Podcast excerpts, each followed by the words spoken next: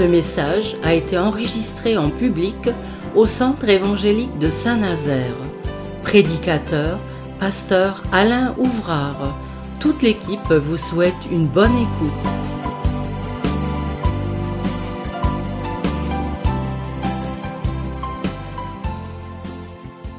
Vous savez que dans le Nouveau Testament, il y a une parole que nous connaissons bien, que nous la restituons parfois pour nous-mêmes. Il est dit que les temps sont mauvais et qu'il nous appartient de racheter le temps. Les temps sont mauvais. Et si vous vous souvenez du thème de la, du culte prédication de dimanche dernier, il s'agissait de, de revisiter un petit peu, eh bien, les, églises de l'Apocalypse. Et nous avions parlé de Philadelphia, amour fraternel. Une église où il n'y a pas eu de blâme, où il n'y a pas de, de reproches faites à ces chrétiens de l'église euh, primitive. Et il y avait naturellement, eh bien, euh, cette église de Philadelphia, et puis il y en avait une autre qui s'appelait Smyrne, une petite église hein, qui avait beaucoup souffert. On l'avait appelée l'église martyrisée. La semaine dernière, on a donné le nom à l'église de Philadelphia, ou Philadelphie, comme vous voulez, l'église fidèle ou l'église fidélisée. Et là, nous allons euh, finalement eh bien, ouvrir la dernière, le dernier volet de cette étude que nous avions commencé, je pense, c'était euh, à l'automne. Et il va s'agir tout simplement de l'église de Laodicée. L'église de Laodicée, c'est une église qui va nous provoquer un bilan, en quelque sorte. Un bilan qui euh, n'est pas seulement un jugement sur l'histoire, de l'église dans tous ses états. c'est comme ça que nous pourrions peut-être appeler finalement eh bien notre étude, et c'est peut-être comme ça qu'on va l'appeler parce que on va la consigner cette étude. Et nous avons vu qu'à travers euh, l'Église, euh, eh bien là, apostolique, l'Église martyrisée, l'Église mondanisée, et puis tout ce que nous avons pu dire, je ne vais pas vous les répéter, mais tous les, toujours est-il que celle-ci, eh bien, on va l'appeler l'Église apostasiée. Et je vais vous donner des explications. L'Église qui a renié, l'Église qui a trahi, l'Église qui n'a que les apparences de la piété, mais qui a oublié ce qui en faisait sa force, c'est-à-dire la vie de l'esprit, la foi en Jésus-Christ, et qui n'est plus qu'une église d'apparence, permettez-moi d'ajouter aussi ceci, une église d'apparat, qui n'a que les formes, mais dont l'esprit, eh bien, n'est plus là. Donc, c'est en forme de bilan que nous allons discuter ce matin, que nous allons réfléchir. Et c'est peut-être les éléments qui nous sont donnés à travers l'Église sans reproche et l'Église qui est blâmée, Philadelphie sans reproche, Odyssée, celle qui véritablement eh bien, va en sorte que tout va de travers, qu'elle n'a plus que le nom, l'apparence, pour savoir, comme l'Écriture nous le dit, si oui ou non nous sommes encore dans la foi. C'est important ce matin dans ce sens, et c'est toujours important, mais c'est important pour savoir où nous soutenons. Est-ce que nous sommes plus près de l'église de Philadelphie, une église qui est certes imparfaite, mais Dieu ne fait pas de reproche parce que ce sont des gens qui ont gardé la foi dans leur cœur. Ou est-ce que véritablement, eh bien, euh, nous ressemblons, nous dans nos églises évangéliques, et peut-être avec un regard sans jugement de tout ce qui se passe autour de nous, dans les églises historiques chrétiennes, savoir où nous en sommes? Est-ce que nous avons gardé la foi? Dans Philadelphie, il est dit, je te garderai au jour de la grande tentation qui vont venir sur, sur le monde, parce que tu as gardé ma parole.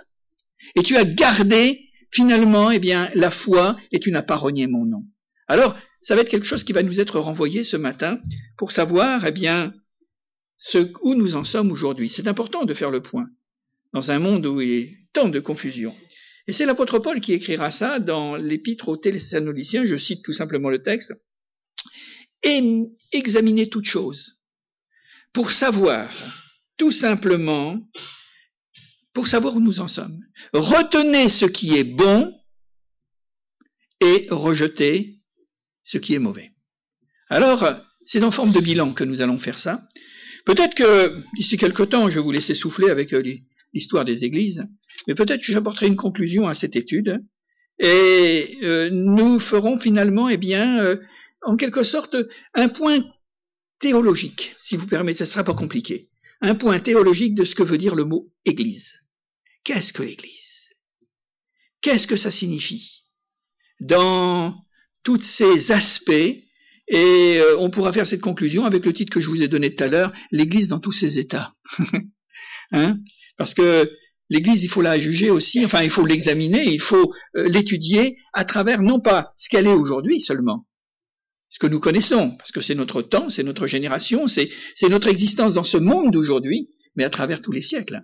Et là, on peut s'apercevoir que véritablement, elle a connu diverses, fortunes, l'Église de Jésus-Christ. Mais néanmoins, Jésus-Christ, lui, ne change pas, quoi qu'il en soit. Alors, nous pouvons justement aborder le sujet de l'Église apostasiée, l'Église de Laodicée, et permettez-moi de dire tout de suite qu'il y a là, dans son nom, quelque chose de trompeur. Laodicée, figurez-vous, dans son étymologie, ça veut dire tout simplement peuple juste. Alors c'est vrai que quand on lit ça, peuple juste, donc ce sont des chrétiens parfaits, ou presque parfaits, pas plus que parfaits, mais peuple juste. Et pourtant c'est un démenti qui est, parce qu'elle porte un nom, elle porte un nom dont la vie ne correspond pas au nom qu'elle porte.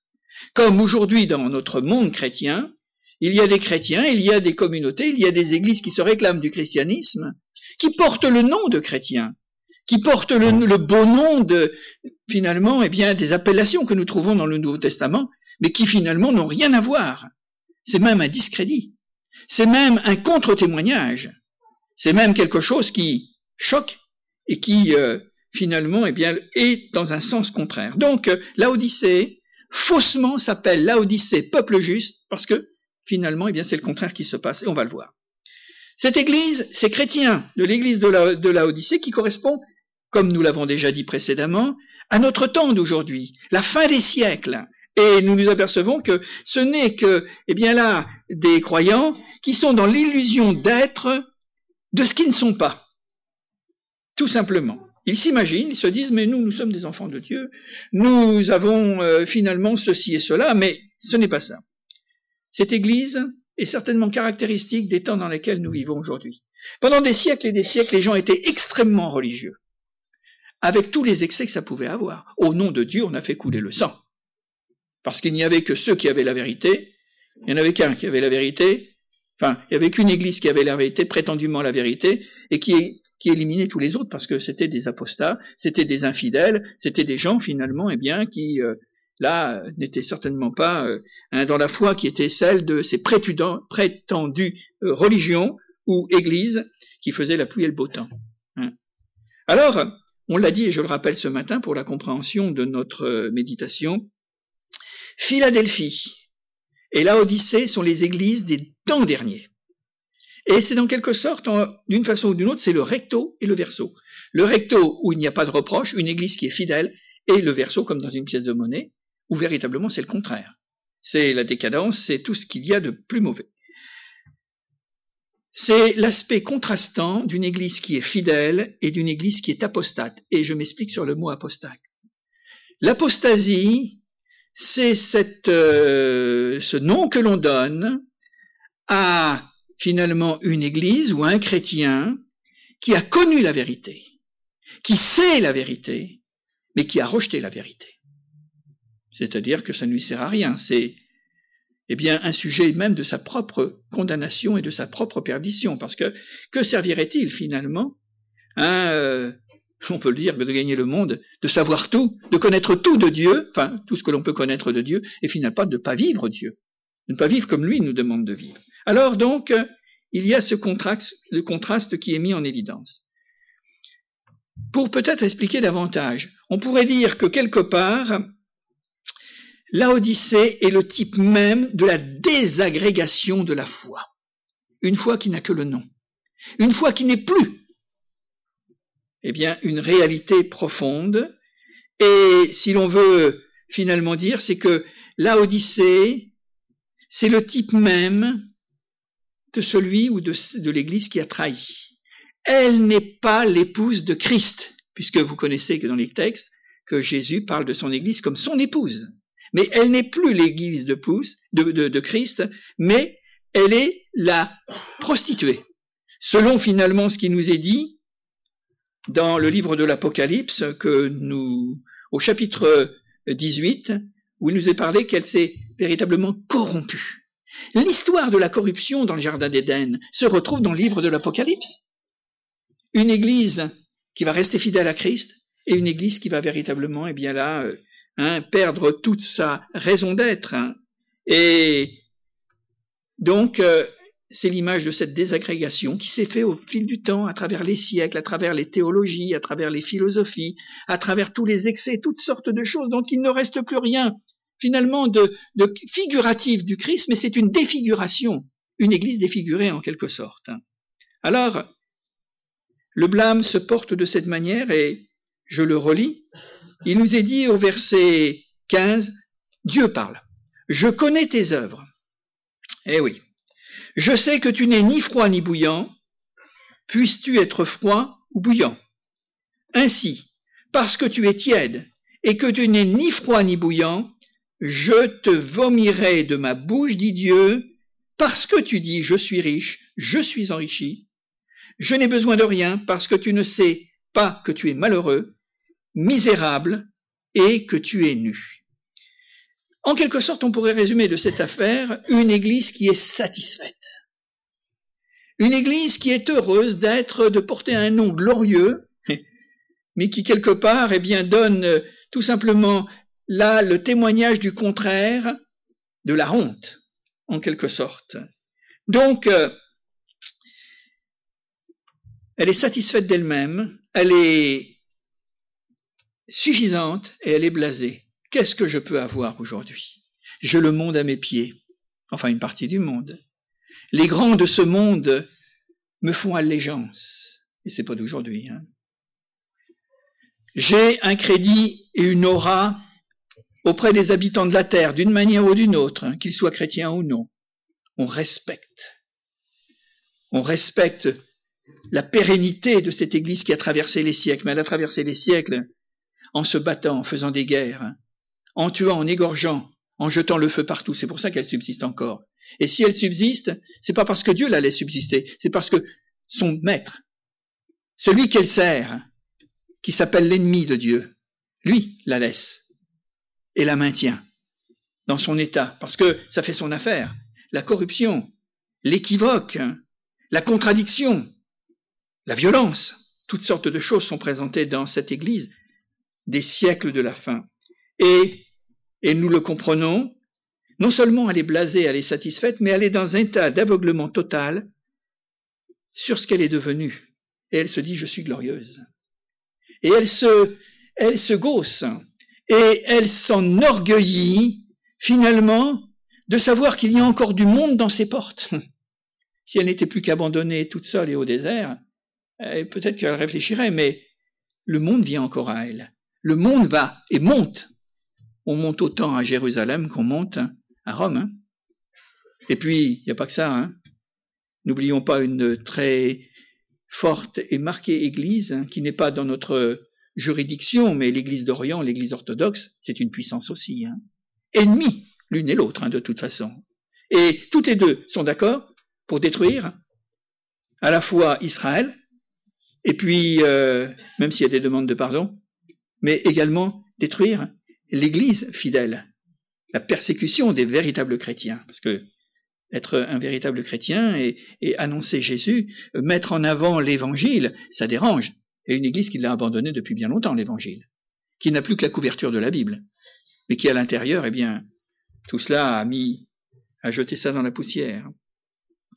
Et nous voyons que cette église de la Odyssée est une église prétentieuse. On vient de le dire il y a un instant. Elle est prétentieuse de beaucoup de choses. Ces grands-messes, qui rassemblent quelquefois des, des milliers et des milliers et des milliers de gens dans le monde entier. Hein. Il y a ces grands-messes. Il y a ces cérémonies, ces cérémonies que j'appellerais multidinistes. C'est-à-dire que on n'a pas besoin pour euh, finalement, eh bien là, euh, faire partie, mais même si on vient d'une autre conception, avec une autre appellation, etc., elle rassemble des gens. Elle focalise, parce qu'elle est belle, elle est grande, selon les yeux, selon le regard du monde. Ah ouais, c'est sûr que elle n'a rien à voir, cette église, avec euh, la, misérable étape de, Bethléem, hein, et de celui qui disait hier, eh bien, le Fils de l'homme n'a pas où reposer sa tête. Les oiseaux ont des, des nids, les renards ont des tanières, mais le Fils de l'homme, il n'a rien du tout. Hein. On en est loin de tout ça. Donc, euh, ces cérémonies multidinistes qui rassemblent des millions, voire des millions de gens. Faut le dire. Hein. Elle est fière parce qu'elle a, elle possède la haute techno, la haute théologie, excusez-moi, la haute théologie ce que l'on appelle les pères de l'Église, ces savants qui ont pensé finalement en regardant la Bible en disant mais voilà comme ça on doit interpréter. Et on ne peut pas l'interpréter d'une autre manière parce que nous, nous avons la science infuse de Dieu. Et ce qui a amené à travers des noms que je ne citerai pas parce que je ne choquer personne, mais ce que la Bible a dit, ce que Jésus a dit, ils l'ont démonté, ils l'ont cassé, ils l'ont complètement dénaturé, ils l'ont déformé, ils l'ont défiguré, pour dire c'est nous qui avons la vérité maintenant, parce que c'est passé par notre intelligence et notre savoir. En y mêlant du mysticisme, en y mêlant de la superstition, en y mêlant du paganisme, en y mêlant toutes sortes de choses. Qu'il est bon de revenir à la source et de boire de l'eau fraîche. Hein Prétentieux cette Église à travers ses actions sociales et humanitaires. Ah ouais. Parce que il faut le dire, hein. elle se démène dans le monde entier. Il faut savoir si elle prêche l'évangile ou si elle prêche la fin des gens pour pouvoir leur dire, eh bien voilà, nous sommes là, heureusement. Si Dieu ne fait rien pour vous, nous sommes la main qui vous nourrit. C'est pas mal en soi, naturellement. Mais si véritablement la démarche évangélique et la démarche d'aller secourir les, les misérables, c'est de leur dire mangez et buvez, on vous donne ce que vous avez besoin, mais sans on sauter sur la véritable nature, finalement de la démarche et qu'on dit mais on ne parle plus de Christ, on ne parle plus de l'Évangile. Ah, on va parler de l'Église par contre. Vous vous souviendrez que c'est quand même moi, cette Église-là, qui vous ai donné cela. Mais on ne parle plus de Jésus. On ne parle plus du royaume de Dieu. On ne donne pas aux, malheureux l'espérance qu'il y a un ciel où véritablement, eh bien, tout sera fini de l'autre côté, mais et tout commencera dans le bonheur. On donne à manger, bien sûr. Donc elle se glorifie de tout ça. Elle a des actions dans tous les sens. Et puis c'est aussi caractérisé, ce qui nous choque peut-être un peu, c'est l'absence, eh bien tout simplement de mission d'évangélisation ou de mission évangélique, c'est ce que je disais il y a un instant. Vous avez remarqué que la semaine dernière nous avons parlé de Philadelphie, qui était aussi l'église des derniers temps, mais qui a véritablement lancé l'évangélisation mondiale à partir du 19e siècle, 20e siècle et jusqu'à nous. Les hommes sont partis pour, en abandonnant tout, ils ont tout quitté, ils ont tout laissé pour répondre à l'appel du Seigneur qui leur a dit, allez par tout le monde jusqu'aux extrémités de la terre et annoncez la parole de Dieu. Cette église dont nous parlait la Odyssée, elle se tait sur tout cela. Elle ne dit rien naturellement. Elle ne peut rien dire puisque de toute façon on ne sait plus. C'est une église de la terre. C'est pas l'église du ciel. Elle n'a aucune notion du ciel. Si elle le remplit avec des saints et des saintes, c'est tout. Mais faut-il encore définir ce que c'est qu'un saint ou une sainte? Moi, je voudrais vous dire que nous sommes tous des saints et des saintes ici. Non pas parce que nous sommes parfaits, parce que nous sommes véritablement des gens au-dessus de tout, non. C'est parce que nous avons été mis en séparation avec le monde. Et nous ne sommes pas pour autant une secte. Nous sommes du monde, mais nous n'avons pas l'esprit du monde. Je te prie, Père, de les garder du monde. Préserve-les du mal qui est dans le monde. C'est ça être saint. Alors ne vous imaginez pas quand vous allez sortir, vous allez voir votre voisin en disant, dis donc, elle brille bien ta couronne, hein, ou ton auréole. Hein. Eh oui. Bah, au lieu de regarder la tête de l'autre, vaut mieux regarder soi-même. la prédication de l'évangile dans cette église de la Odyssée a été perdue de vue depuis des lustres. On ne prêche plus la repentance, on ne prêche plus la conversion, on ne prêche plus la nouvelle naissance. Je provoque un petit peu ce matin parce que, je vous l'ai dit tout à l'heure, examinez toutes choses, retenez ce qui est bien. Et nous, nous sommes obligés de, de faire un diagnostic sur notre propre Église. Aujourd'hui, dans les églises évangéliques, si nous ne prêchons plus Jésus-Christ, si nous ne parlons plus de conversion, de repentance et de nouvelle naissance, eh bien c'est fini et nous faisons partie de l'autre. Nous sommes passés dans l'autre camp. Parce que cette église de la Odyssée, c'est tout simplement, on peut le dire de cette manière, c'est le prestige et l'acclamation du royaume de Dieu, non pas au ciel, mais le royaume de Dieu sur la terre. Je règne en maîtresse, nous dit le livre de l'Apocalypse en parlant finalement eh bien, de l'église apostate. C'est une église qui s'est trompée dans le sens de l'interprétation des Écritures. Vous savez que nous, les chrétiens évangéliques, protestants évangéliques, nous sommes des pré-millénaristes. Ça vous dit quelque chose C'est difficile ce mot. Hein C'est-à-dire que Pour nous, le millénium n'est pas passé, mais le millénium, nous l'attendons. Ça, c'est pré-millénariste.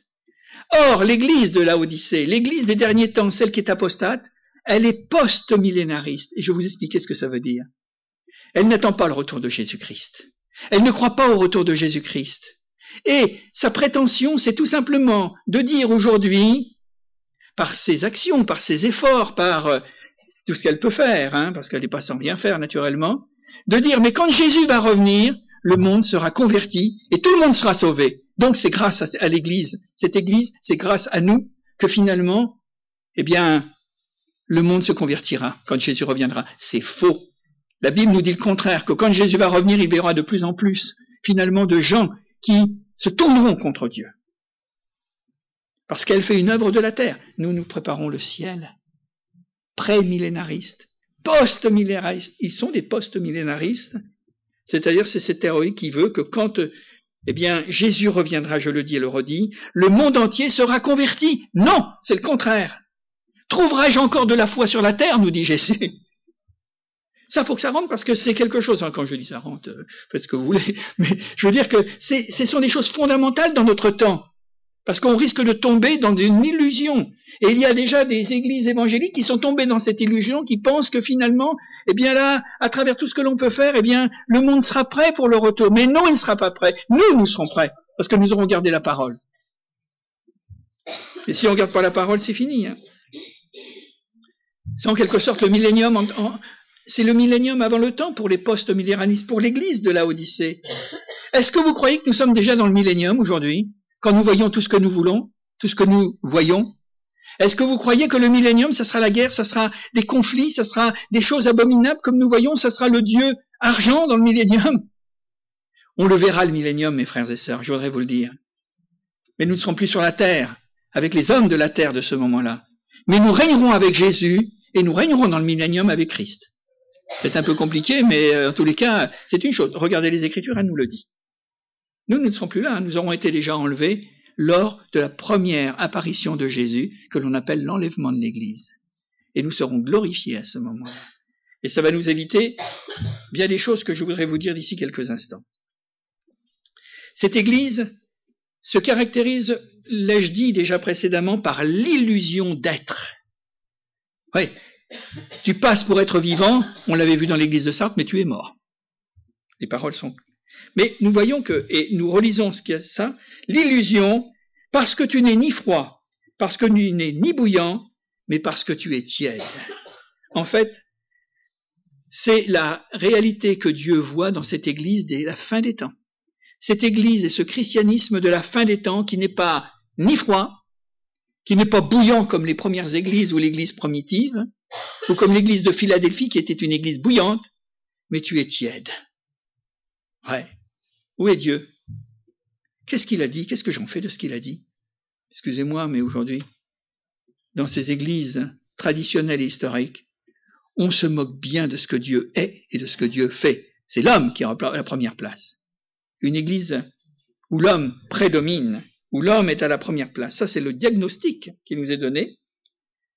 Et Dieu va dire tout simplement, mais tu es malheureux finalement. Tu es misérable. Tu es pauvre. Tu es indigent. Tu es aveugle. Et en plus de cela, tu es, tu es nu. aveugle et nu. Le royaume de Dieu, le royaume sans l'Esprit de Dieu, rend la vie sans espérance et sans espérance du ciel. C'est l'esprit qui vivifie. Les paroles ne servent de rien. C'est l'esprit qui vivifie, sans espérance du ciel. Et on le voit. Nous avons tous été à un moment ou à un autre élevés dans une certaine église qui, naturellement, est, est bien connue. Et une chose où nous avons fait la différence, c'est au moment où nous nous sommes convertis. Avant, nous étions dans le doute et sans conviction, sans assurance, sans certitude et sans espérance. À partir du moment où nous avons ouvert notre cœur à l'Esprit de Dieu, à sa parole, à la foi qui est venue à l'intérieur, nous avons eu des convictions et des certitudes. Et c'est ça la grande différence. Et ce qui a fait que là où nous avions peur de la mort, après notre conversion, nous n'avons plus peur de mourir. Parce que nous savons où nous allons. Parce que Dieu nous a donné la force à l'intérieur, que malgré tout ce qu'il peut y avoir de bon et de mauvais sur cette terre, eh bien, il y a quelque chose de meilleur.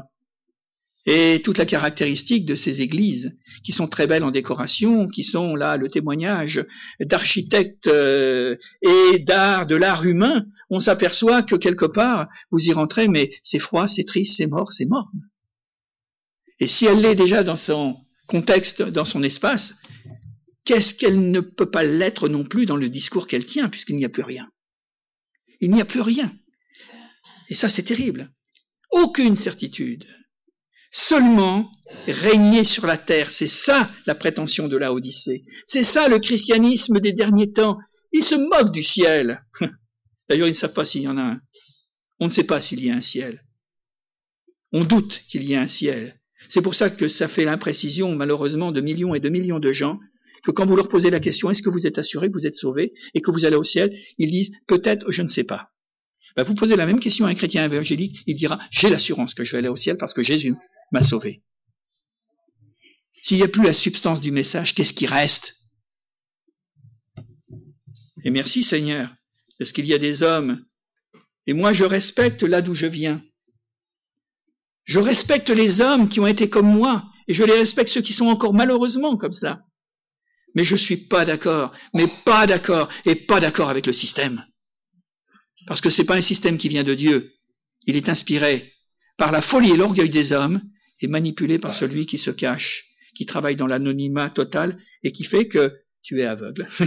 tu ne vois pas qui c'est qui te mène, tu ne comprends pas, mais il suffit pour faire la comparaison d'ouvrir la Bible et de la lire. Mais même, même des hommes et des femmes lisent la Bible et ne la comprennent pas, parce qu'il faut un éclairage de l'esprit. Et il faut un désir de vouloir savoir. Il faut qu'il y ait véritablement l'amour de la vérité. Autrement, ça ne passe pas. Alors elle répond, cette Église. Ce christianisme de la fin des temps répond, mais je suis riche. Je n'ai besoin de rien. Regardez tout ce que j'ai. J'ai des banques dans tous les pays du monde. J'ai ceci et cela, et quelle splendeur. Allez sur les sites, parce qu'ils occupent tout l'espace de notre Europe et du monde entier, hein. ces grands temples, finalement, de la beauté religieuse de la création religieuse. Et quelquefois, c'est étonnant, on se dit, mais comment des hommes ont-ils pu faire de telles choses au nom de Dieu? C'est ce que c'était au nom de Dieu. Mais faut-il que, ça c'est peut-être euh, quelque part le nom qui est mis, mais c'est souvent pour la gloire d'une appellation et d'une église que l'on dira avec ce que l'on veut le mot que je suis riche, je n'ai besoin de rien. Et pourtant Dieu dit, mais tu es dans une épouvantable pauvreté. Tu à l'extérieur, mais à l'intérieur, il n'y a rien du tout. C'est vide. Ce n'est pas la vie. Il n'y a rien. Et c'est une dénégation affirmée, puisqu'elle le dit en réponse. Je suis riche. Je n'ai besoin de rien. Elle se contente, finalement, de sa gloire personnelle, et pas de la gloire de Dieu. Ce christianisme de la fin des temps n'est que, est en recherche que du progrès apparent. Ce qu'on ne peut pas dire, hein. Il y a toujours quelque chose qui change. Le progrès apparent, mais le zèle est humain, donc il est stérile. La chair, les fruits et les œuvres de la chair, il nous est dit dans l'épître aux Romains que Dieu les répudie. Dieu n'attend que la vie de l'esprit, que les fruits de l'esprit, que les œuvres de l'esprit. Et c'est un zèle humain, donc, euh, sans productivité, sans rien, sinon l'apparence, et c'est voué tout simplement, eh bien, à terme, à la faillite et à la disparition, parce que tout l'objectif qui est recherché dans cette Église de la fin des temps n'est pas spirituel. Mais le but, c'est de transformer le monde, mais non les cœurs et les âmes, et de faire du nombre. C'est pour ça que j'ai parlé d'église multidiniste. Voilà. Vous savez qu'il y a eu toutes sortes de théories, de toutes sortes de, d'encouragements pour que certains dans le monde, le monde religieux, euh, voilà, euh, eh bien, se multiplient en faisant beaucoup, beaucoup, beaucoup d'enfants. Voilà. Et on comprend aussi le baptême des enfants. Il fallait tout de suite qu'ils soient, non pas chrétiens, mais qu'ils soient orthodoxes ou qu'ils soient catholiques. Voire même dans l'église historique protestante, c'est là, parce qu'on baptise encore les enfants, hein, dans l'église protestante historique. Voilà. Pour que ça fasse du nombre on a conquis des territoires, enfin nos sociétés dites chrétiennes ont conquis des territoires dans le monde entier pour euh, finalement, eh bien, soi-disant euh, faire découvrir le, message de l'évangile. Mais ça s'appelle pas de ce nom-là, c'est pas de l'évangélisation, c'est de la colonisation. C'est autre chose. Alors on a encouragé finalement, et les grandes familles religieuses avaient beaucoup beaucoup d'enfants parce que dès qu'ils arrivaient à tout de suite à la vie, les enfants les baptisaient. On les baptisait pas chrétiens, on les baptisait ceci et cela. Vous mettrez les noms que vous voudrez. Hein. Donc euh, le but est charnel. Et ça explique finalement le baptême, le pédobaptiste, le baptême des enfants. Et établir le royaume de Dieu sans Jésus-Christ. Ça ressemble à s'y méprendre à l'histoire de Babel. Ouais. Faisons-nous une tour qui monte vers le ciel. Unissons-nous. Rassemblons-nous. Et nous allons voir. Et nous allons nous faire un nom sur, sur la terre. Pas un nom dans le ciel, mais un nom sur la terre. Vous savez comment ça s'est terminé? Par le nom même de Babel confusion.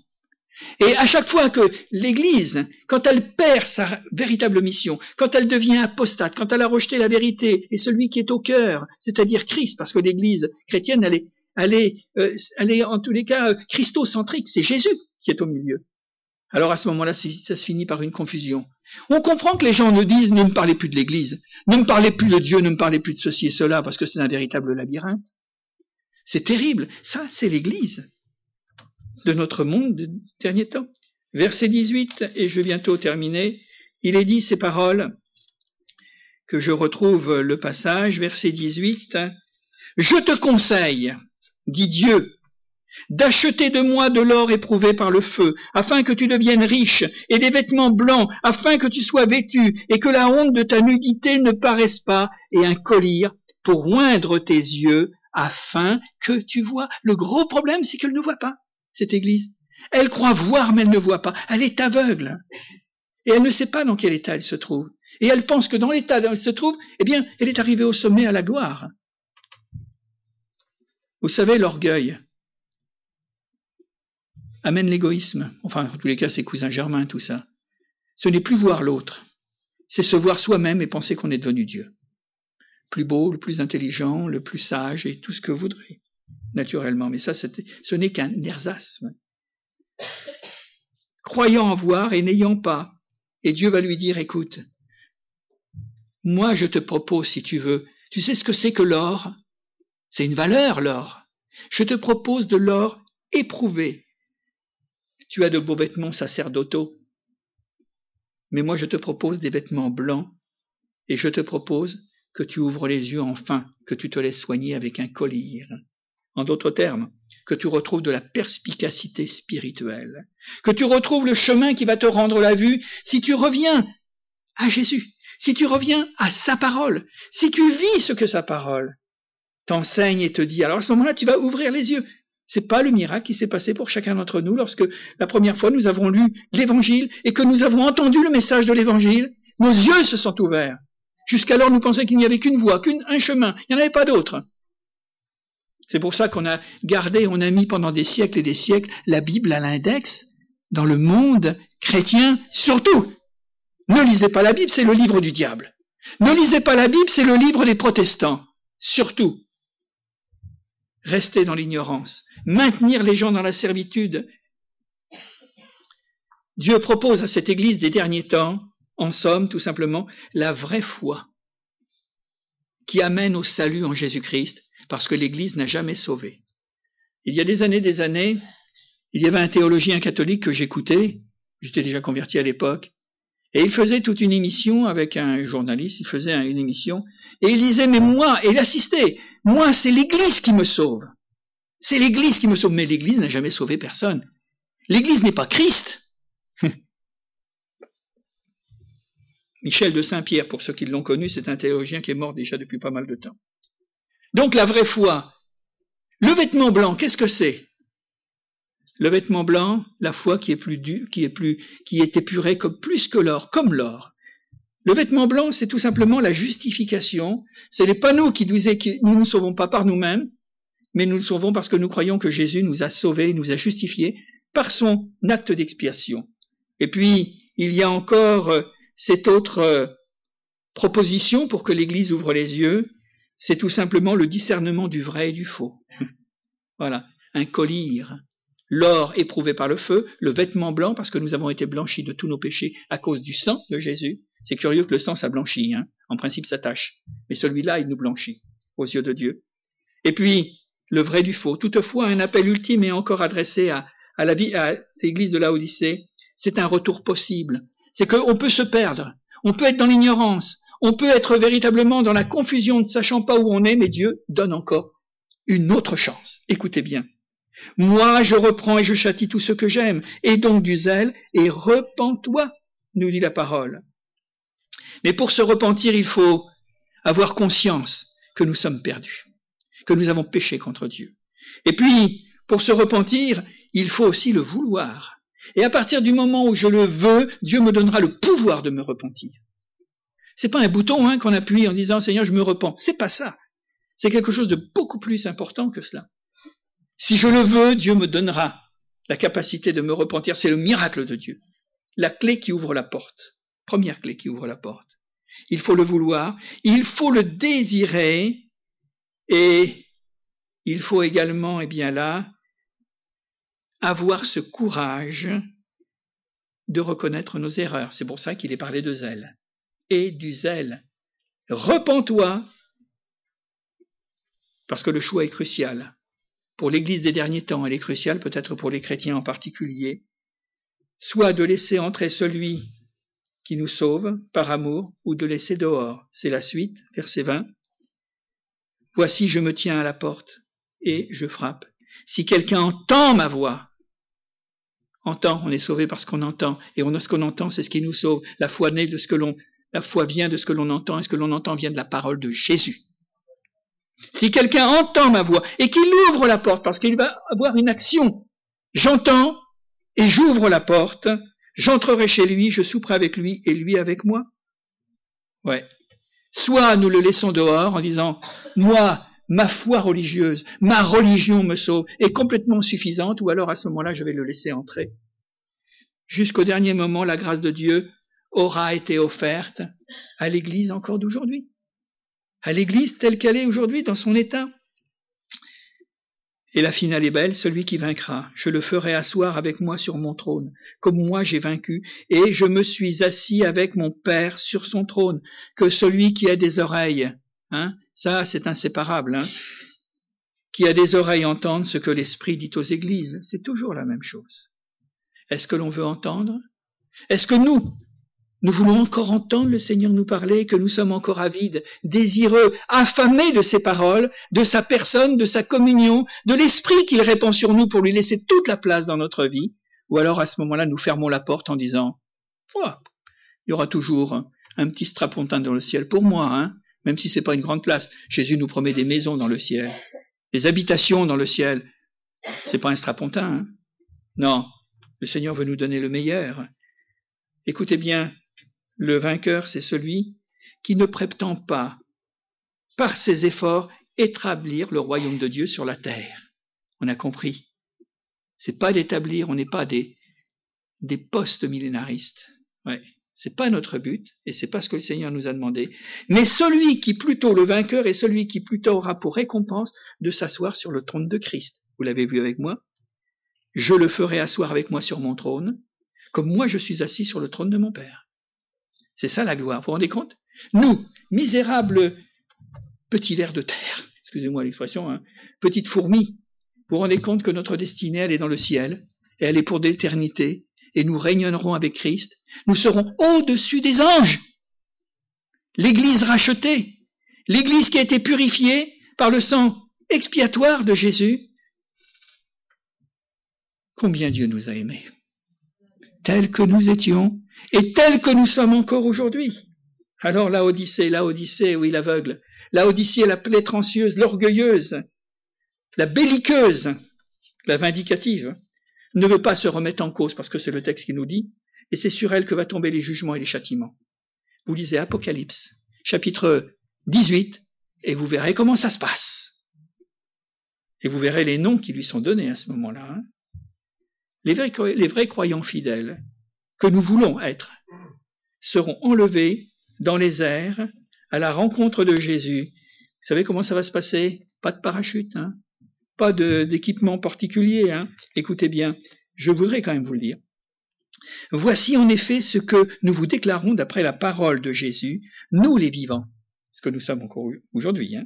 nous les vivants, restez pour l'avènement du Seigneur et nous l'attendons et nous soupirons, nous ne devancerons pas ceux qui sont décédés, nos chers frères et nos chères sœurs qui sont partis, que nous avons connus dans les années, encore ceux qui sont partis dans les mois derniers, ils sont déjà dans la gloire du Seigneur. Hein.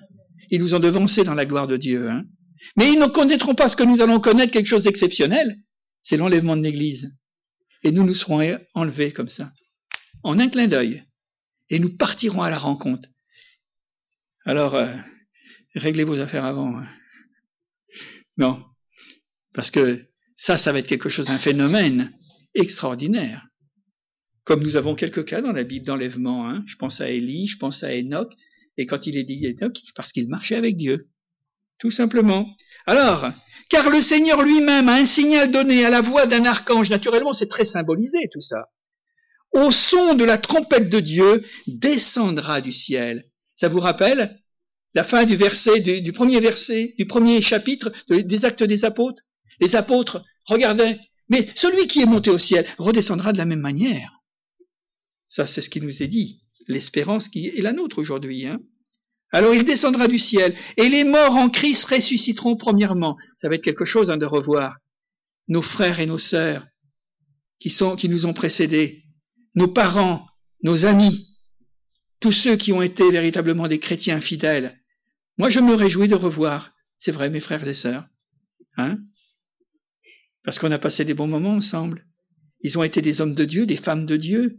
Ils ont servi l'ordre de Dieu. Ils ont souffert pour l'œuvre de Dieu et on les reverra. Ça sera quelque chose d'inouï, extraordinaire. On se reconnaîtra là-bas. Mais peut-être pas avec la même... Euh, on aura des corps glorifiés, vous comprenez? Ça sera l'identité morale qui apparaîtra. Maintenant, le corps euh, glorifié, je pourrais pas vous dire comment il est, hein mais on a l'exemple de Jésus en tous les cas. Ensuite, nous les vivants, ça nous concerne, qui seront restés, nous serons tous enlevés ensemble avec eux sur les nuées à la rencontre du Seigneur dans les airs, et ainsi nous serons toujours avec le Seigneur. Écoutez cette parole. Consolez-vous donc avec euh, les uns les autres par ces paroles. Nous pouvons nous consoler de nos deuils, des séparations, de tout cela, parce que le Seigneur revient bientôt. Et le Seigneur va emmener son Église. Et s'il emmène son Église, c'est que tout ce qui va rester, je voudrais vous en dire deux mots, la vie va pas être facile sur la terre, elle est déjà pas simple, mais je peux vous dire que dans les derniers temps, il va y avoir ce conflit cosmique, ce conflit mondial entre le bien et le mal, entre Dieu et le diable. Et puis, tous ceux qui ont été serviteurs de Dieu sont déjà partis, mais ceux qui ont été serviteurs de l'autre, alors là, je peux vous dire que ça va être terrible. Ça va être terrible.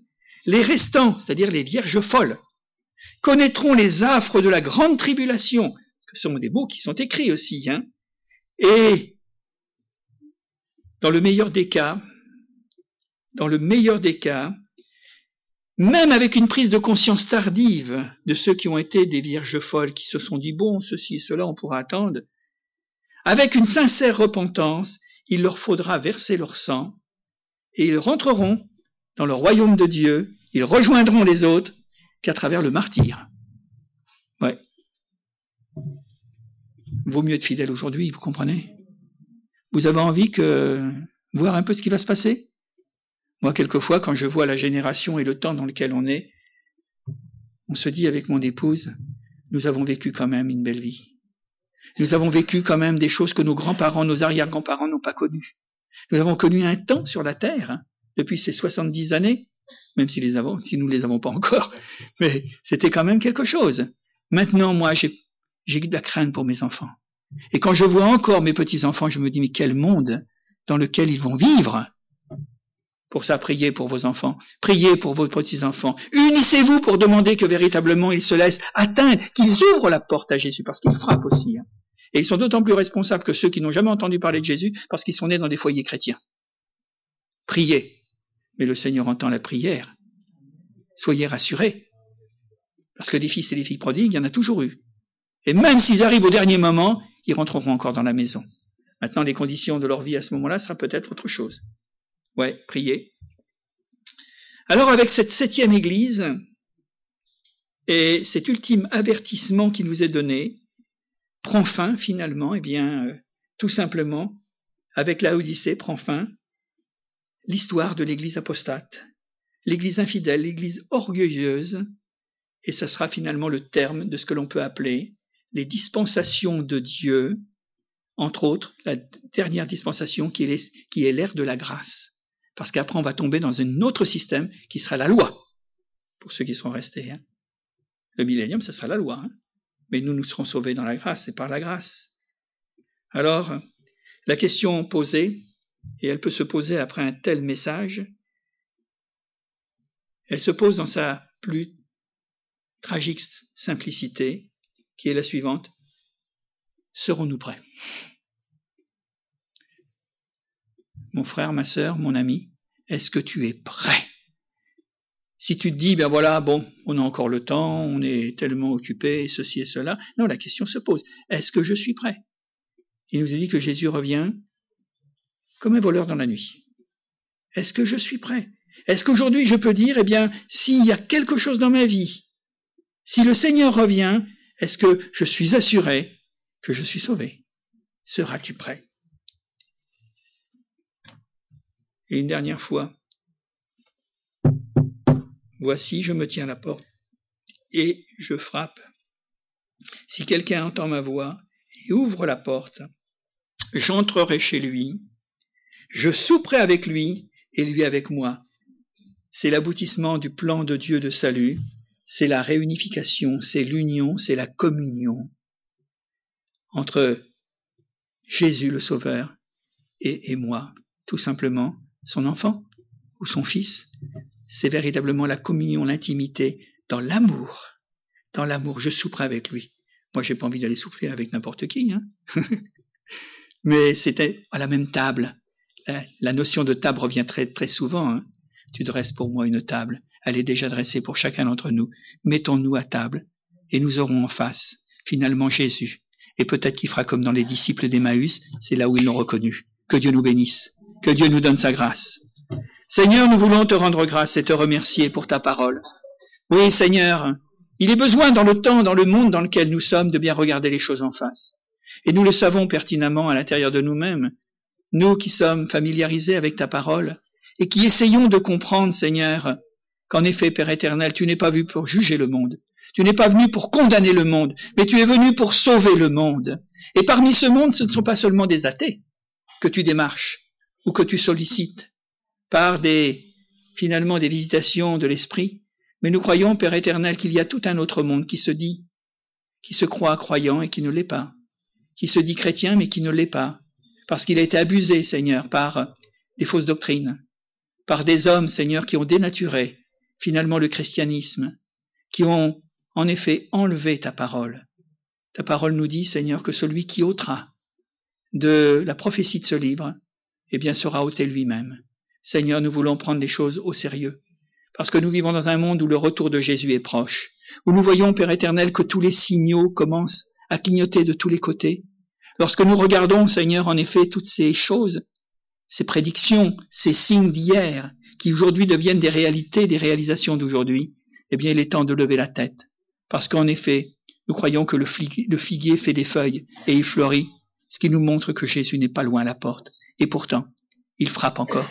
Je te demande, Seigneur, de visiter peut-être celui ou celle qui, là, ce matin, qui entendra cette parole et qui entendra ton appel, afin que véritablement tu lui fasses la grâce, et que lui-même ait un grand désir d'ouvrir la porte de son cœur et de sa vie.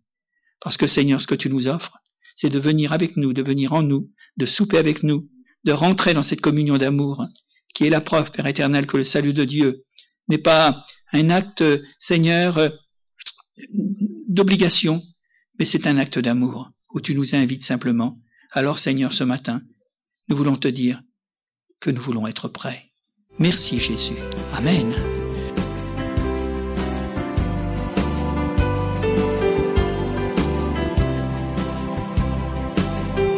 Pour écouter d'autres messages audio ou vidéo, retrouvez-nous sur www.add-saint-nazaire.fr.